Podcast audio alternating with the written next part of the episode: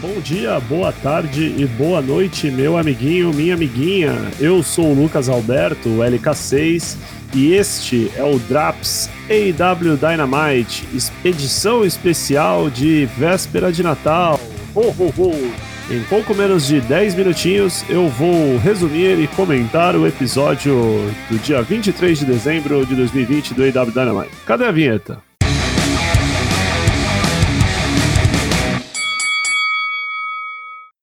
O programa começa com a luta em duplas de Chris Jericho e MJF contra os irmãos Darius e Dante, né? O Top and Flight. É uma luta muito boa, muito mostra o amadurecimento dos irmãos Top Flight. O MJF e o Chris Jericho entram com o Jake Hager, o Jericho parecendo uma linguiça, mas mesmo assim consegue mandar um Lion Salt, tem uma sequência muito bonita de um Walls of Jericho que vai para um blind tag do, dos irmãos Dante e Darius um rolamento pro pin, um top com hero no MJF. O Jericho fica muito puto, até que em determinado momento Jake Hager salva o MJF. O MJF consegue então mandar um hit sinker no Darius. O MJF pina ele, um, dois, três. E após a luta, o Jake Hager pega o microfone e corta uma promo, basicamente dizendo que a Inner Circle é, é família, que tá todo mundo fazendo o seu trabalho, com exceção do Arlow. O Arlow sumiu. É, a família dele é Inner Circle e não qualquer outra família. Ele não aguenta mais. Ele diz que o Warlow, he's an asset, but he's also an asshole. E ele praticamente buca uma luta. Jake Hager contra o Warlow semana que vem. Luta de Tiburcios. Próximo segmento é um clipe da The Acclaimed. Um rap até muito honesto, muito bom. É um clipe até bem produzido. Eles jogam os livros dos, o livro dos Young Bucks na privada. Não parece ser um, um rap qualquer. O, o Max Caster parece que leva jeito pra coisa mesmo.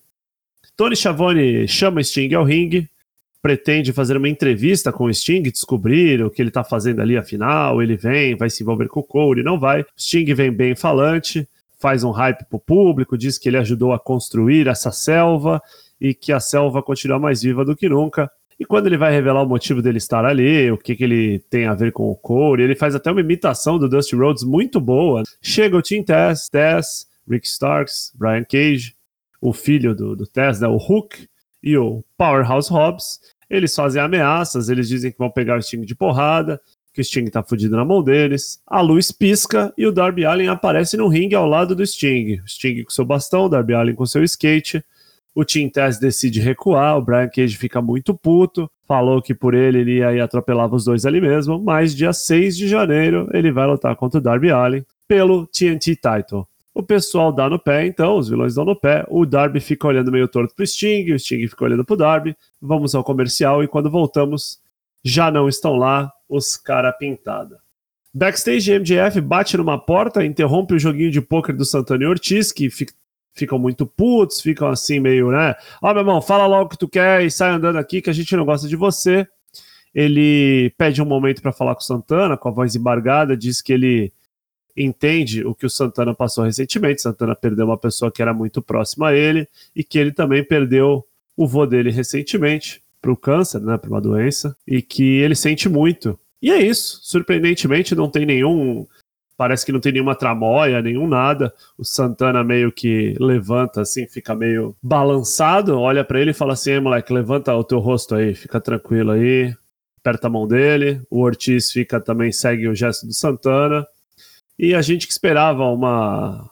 o MJF dar uma risadinha no final, uma piscadinha para a câmera, não. Ele parece, parece que realmente foi uma questão genuína, isso aí. Uma luta de trios, Colt Cabana e o 5 e o 10 da Dark Order. Uma luta de 11 minutos. Basicamente, é, o Colt Cabana tirando o sarro do Marcos Stunt a luta inteira. Marcos Stunt não nega a briga, vende caro, dá um Hurricane Run, pega o Alan Angels de porrada todo mundo fazendo troça da altura do estante. O Jungle Boy muito competente, muito bom, sempre o americano chamaria isso daquele crisp, né? Parece que os, os movimentos dele são sempre crocantes, assim, ele coloca, carrega na mostarda, assim, muito, muito técnico. E o Luchasaurus, com aquele diferencial, né, de ser um grandão ágil, cheio dos movimentos marciais, as piruetas, muito legal. Tem um momento que tem uma Power Bomb Combination do Luchasaurus com o Jungle Boy, acabam pirando o Alan Angels O Tony Schiavone vai entrevistar a da Jurassic Express no ringue, mas a promo interrompida no telão pelo Tony Blanchard e pela FTR. Tony Blanchard diz que a FTR é a melhor tag do mundo, é a tag do ano de 2020 que eles sabem que o Jurassic Express quer se fazer em cima da FTR e basicamente eles não culpam, né? Falam, olha, todo mundo quer se fazer em cima da gente porque a gente é o, nós somos os pica, né?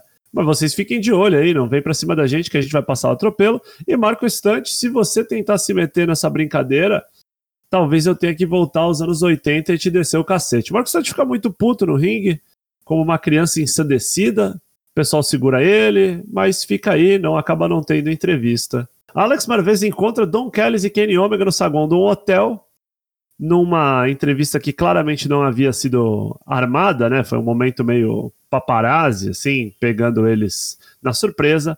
Don Callis fica horrorizado, fala: Cara, a gente tá num, num momento nosso aqui, no horário de folga, o campeão tem que ter um momento de respiro, você fica aqui todo perturbado aqui no saguão do hotel. A gente podia até chamar a polícia, mas já que é assim, vamos lá. Olha, isso é uma bagunça, a AEW é uma bagunça. Nunca vi o anão inglês lá, o orelhudo, fazer title match, falar em Rei Fênix contra Ômega. Que isso, eu nunca vi em 30 anos de wrestling, eu nunca vi um lutador setar uma match assim. Sinto muito, eu tô cansado. O Kenny Omega fala: Ó, oh, já que você quer ouvir eu falar, eu vou falar também faz uma promo muito boa, diz que o Fênix pipocou, que o Fênix vai perder, que o Fênix, toda chance que teve, ele perde, que ele perdeu na AAA, vai tomar pau, e ele diz assim: I get titles, you get hurt. Né? Eu, eu consigo os títulos, eu consigo os campeonatos enquanto você se machuca. Tudo que você consegue são lesões e uma estadia no departamento médico. Mas fica tranquilo, cara. Eu vou te bater tanto que eu conheço um cara lá no Impact Wrestling que talvez ele te aceite de volta, né? Porque você claramente não tá apto a ficar aqui na IW. O Dom Carlos fala: não, não, não, não. O cara meio, meio Pedrinho do Vasco, toda hora tá lesionado, eu não vou querer ele lá, não. Qualquer coisa a gente liga pro Conan lá ele volta pra AAA. Eles dão risadas, o Kenny Omega reitera o ponto, ele diz né, que quando o telefone da oportunidade toca, eu sempre atendo. Belíssima promo, o Kenny vestido como um campeão, cheio dos anéis, cheio do blazer, Vem a família do Eric Kingston, Butcher, Blade, Bunny e o próprio Eric Kingston. Butcher vem vermelhaço, mais sequinho, cuidou bem com uma roupa nova para lutar contra o Peck. Uma luta que em 12 minutos, né, termina com Black Arrow. O Butcher é muito bom, ele se destaca como um, um, combatente de singles. Destaque da luta foram as referências do Eric Kingston no microfone. Em determinado momento ele fala que o Tony Schiavone é o Toby dele, para quem conhece The Office. Termina com uma referência ao The Wire. A luta vê o Peck com sua velocidade tentar driblar o Butcher, que desce a mamona no pobre Peck. Em determinado momento, o Butcher fica com a cabeça descaralhada depois de um, de um pin que ele achava que tinha sido três, mas não foi. Dá uma confusão, ele fica atordoado. O Eric Kingston tenta ir para perto do ringue para ajudar o Butcher. O Lance Archer sai do túnel para cortar ele. O Eric Kingston recua.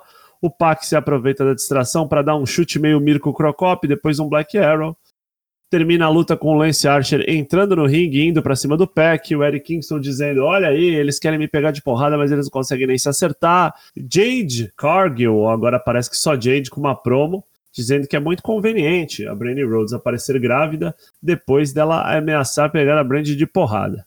Ela fala que o Shaq desafiou o Corey, que ela desafiou a Brandy, a promo tem um minuto ou menos, é horrível.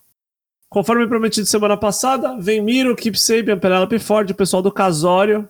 Keep Sabian entusiasmado, dizendo que é o primeiro casamento na história do wrestling na TNT. Quando eles vão anunciar a data do casamento, toca a música dos Best Friends. A turma, turminha gamer corre para se esconder, mas depois de um tempo eles dão risada. Tudo um ardil, uma pataquada combinada corta para um vídeo de algo que aconteceu anteriormente. Vemos Trent indo para o hospital com o braço machucado numa ambulância, junto com Chuck Taylor e Orange Cassidy. Pelo visto, eles atacaram o pobre, o pobre Trent e fazem o seu anúncio sem maiores delongas. O casamento vai se dar no Beach Break em 3 de fevereiro e todos estaremos animados para este evento daqui a um mês e meio, né, praticamente. Temos então uma luta de singles, Evil Uno contra Dustin Rhodes The Natural. Dustin Rhodes vem acompanhado do Lee Johnson. O Evil Uno vem acompanhado do seu amigo camarada dupla Stu Grayson. É uma luta limpa, uma luta limpa durante toda, é, toda a luta é limpa, sem interferência da Dark Order.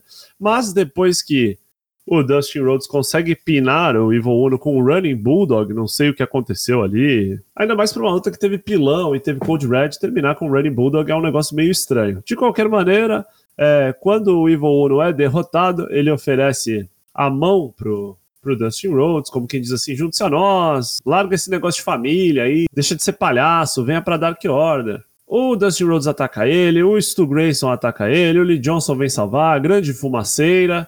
No final, o Lee Johnson acaba dando um springboard dropkick nos dois. O Kit Marshall também aparece, apanha também. Fica uma grande bagunça, mas é isso aí. No final das contas, os faces saem de pé e a Dark Order sai catando cavaco. Shawn Spears com uma promo estranha com o Tony Schiavone, dizendo que ele se vê no mesmo movimento da outra vez, no mesmo lugar que ele trabalhava, que ele trocou as três letras que empregam ele, mas tá na mesma merda, né? Tá na mesma movimentação, ele tem carisma, ele tem técnica, ele é bonito, ele tem uma aparência muito boa. Então o Schiavone fala assim, cara, já parou pra pensar que o problema pode ser você, assim? Fala, fala, fala pra caralho não faz nada. E o Charles Pires meio que tipo, ah, então é isso aí, então, tu é um palhaço, ó, que, que grosseiro que você é ficar falando essas coisas, vai tomar no cu e vai embora. Levanta, sai andando, fala que volta quando quiser, não sei muito bem o que significa isso. Ele joga a luva preta lá do Tony Blanchard no chão, diz que nunca precisou dela, não sei se vai rolar um repackage, se vai cortar o moicano torto, fica aí a, a reflexão. Ricardo Shida vai falar alguma coisa no backstage quando é atacada pela mulher zumbi, a mulher do terror, Abaddon. Ricardo Shida não, não nega a luta. Michael Nakazawa tenta separar, fala: Meu, você vai lutar contra Alex Garcia agora, Shida. Corre lá pro ringue, meu. Deixa essa mulher zumbi pra fora aí. Ninguém se importa com ela. A Shida já vem putaça, tenta o Falcon Arrow no começo, não consegue. A Alex Garcia meio que, ô, oh, ô, oh, a bagunça aí, eu não sou qualquer coisa não. A luta é franca, mas ainda assim a Ricardo Shida acaba, liquida a fatura rapidamente, e assim que acaba ela pega a sua espada de bambu, sua Shinai, vai para cima da Abaddon que estava ali no retorno em torno do ringue, cutuca a Abaddon, Abaddon levanta, continuam se engalfinhando até que Abaddon morde o pescoço da Ricardo Shida, feito um zumbi do Resident Evil ali, dá um teco assim, dá um, uma experimentação de Natal, tal como um pedaço de rabanada e vai saber o que é isso aí, hein? Vai, vai ver se vamos ter sobrenaturalidades. O main event é Young Bucks contra The Acclaimed. Lutaço, lutaço, luta da noite, fácil, fácil. O Max Caster e o Anthony Bowen são muito bons. A luta é limpa até o momento que os Bucks acertam o Rick Knox por acidente com um super kick. O Max Caster aproveita para dar um, um, soco no saco, dá um boombox na cabeça, vem o juiz Paul Turner, a luta continua mas a demora entre a porrada com o boombox e chegar um novo juiz faz com que o tempo do pin seja estendido e os Young Bucks consigam se recuperar. Beat e Trigger, fim da luta. Que lutaço, muito bom, muito bom mesmo. É incrível ver como os Young Bucks conseguem elevar os seus oponentes e o Anthony Bowens e o Max Caster, querendo ou não, são meio verdes ainda, né? É interessante ver que a AEW tem duplas possíveis de serem inseridas no main event, no mais alto nível do main event, como o Pride and Power, o próprio Best Friends, o próprio Jurassic, Jurassic Express, lutas que estão ali no mid-card, mais ou menos, mas ainda assim eles estão elevando duplas mais novas, né, botando a molecada da base para trabalhar. Esse foi o programa, e agora eu vou falar dos pontos positivos. Eric Kingston no microfone, sempre muito bom. A interação dele com o Tony Schiavone, ele é muito rápido, é papum, é papum. O Tony Schiavone faz um papel muito bom como um comentarista que não não ouve graça e fica quieto, ele não tem muito cagaço, ele manda os caras calar a boca, ele fala, puta, tu é chato, hein, meu, pelo amor de Deus, tá louco. Gostei muito da Ricardo Shida indo para cima da Abaddon, parece que largaram um pouco essa, essa pegada dela ter medo, dela ter temor, ou talvez ela até tenha medo, mas já tá naquele naquele nível, vou ter que lutar, não vai adiantar eu ficar fugindo. A luta dos Young Bucks foi o melhor segmento no ringue, né? Uma luta grande, uma luta interessante. O, os The Acclaimed são muito bons, né? The Acclaimed. Eles se combinam muito bem. O Max Caster não é só o mouthpiece, não é só o cara que fala, e o Anthony Bowens não é só o cara que luta. Eles se complementam muito bem. Isso é interessante demais. E se a luta dos Bucks foi o melhor segmento no ringue, a promo do Kenny Omega é maravilhosa. Eu acho que a gente tem tudo para ter um 2021 aí com o Kenny Omega que todo mundo queria ver. É, ao contrário do que alguns especulavam, ele não perdeu o jeito, nem perdeu a forma, nem nada, ele só estava de lado realmente para deixar outras pessoas brilharem. Pontos negativos. O AW Dynamite tem um problema que não é necessariamente um problema, mas eu acho que a execução não é muito legal. Na tentativa de colocar muita coisa no programa e todas as lutas durarem o suficiente para que todo mundo consiga aparecer, mesmo os jobbers, mesmo todo mundo tenha assim seu momento de brilho, alguns segmentos do backstage ficam muito curtos. Essa promo da Jade Cargill foi horrível. É, esse, esse, todo essa, esse arco tá horrível, ele tá igual desde o primeiro dia, né? A gente sabe que tem o Shaq, o Shaq quer pegar o Code, a gente sabe que tem a Brand e a Jade quer pegar a Brand. Ponto. Só isso. Nada acontece. Somando todos os segmentos nessas três, quatro semanas, eu acho que a gente teve, sei lá, três minutos de promo. Mas assim, nada acontece, toda vez que aparece, não dá nem tempo de sair no banheiro, mas é totalmente dispensável. Quem já viu uma promo dessa viu todas. Além disso, eu esperava que o anúncio do Miro e do Keep Sabe da Penelope Forte fosse um pouco maior. Parecia. Semana passada deram a entender que seria uma coisa bem grandiosa. Pelo visto, eles vão ser os mestres de cerimônia, ou enfim, do tal Beat Break, mas Ainda assim, eu gostaria de ver o Miro e o Kip Sabian lutando um pouco mais. Penelope Ford, depois que o Miro chegou, nunca mais foi vista, né? Só virou valete do, do Kip Sabian, o que é um pouco triste. Esse programa foi muito mais interessante que o programa da semana passada. Muito mais coisas aconteceram. Achei interessante o Sting começar a falar, o Darby Allen se mostrar disposto a, a lutar ao lado do Sting, nem que seja contra o inimigo comum. A luta pelo título tag foi maravilhosa e finalmente é bom ver a Ricardo Shida indo para cima da Abaddon. Por todas essas, eu dou esse programa a nota 8 de 10. Ho, ho, ho! Feliz Natal! Esse programa foi gravado dia 24 de 12 de 2020, véspera de Natal. Eu estou gravando este programa com um gorro na cabeça e espero que você tenha percebido e absorvido as minhas energias, sejam elas natalinas, é, ou de qualquer outra festa que você e os seus comemorem. Eu sou o LK6, o Lucas Alberto, do Four Corners Wrestling Podcast. Antes de fazer minha tradicional despedida, gostaria de desejar a você boas festas e um feliz ano novo. É provável que este tenha sido o último episódio do Drops AEW Dynamite 2020. Seu feedback é muito importante, entre em contato conosco, seja no Twitter ou no Discord. Também temos nossas redes sociais, como Facebook, Instagram e YouTube. As lives no Twitch estão temporariamente suspensas por motivo de recesso de Natal e Ano Novo, mas logo logo estaremos de volta. Um abraço a todos, beijo muito carinhoso, fique com Deus. Adeus!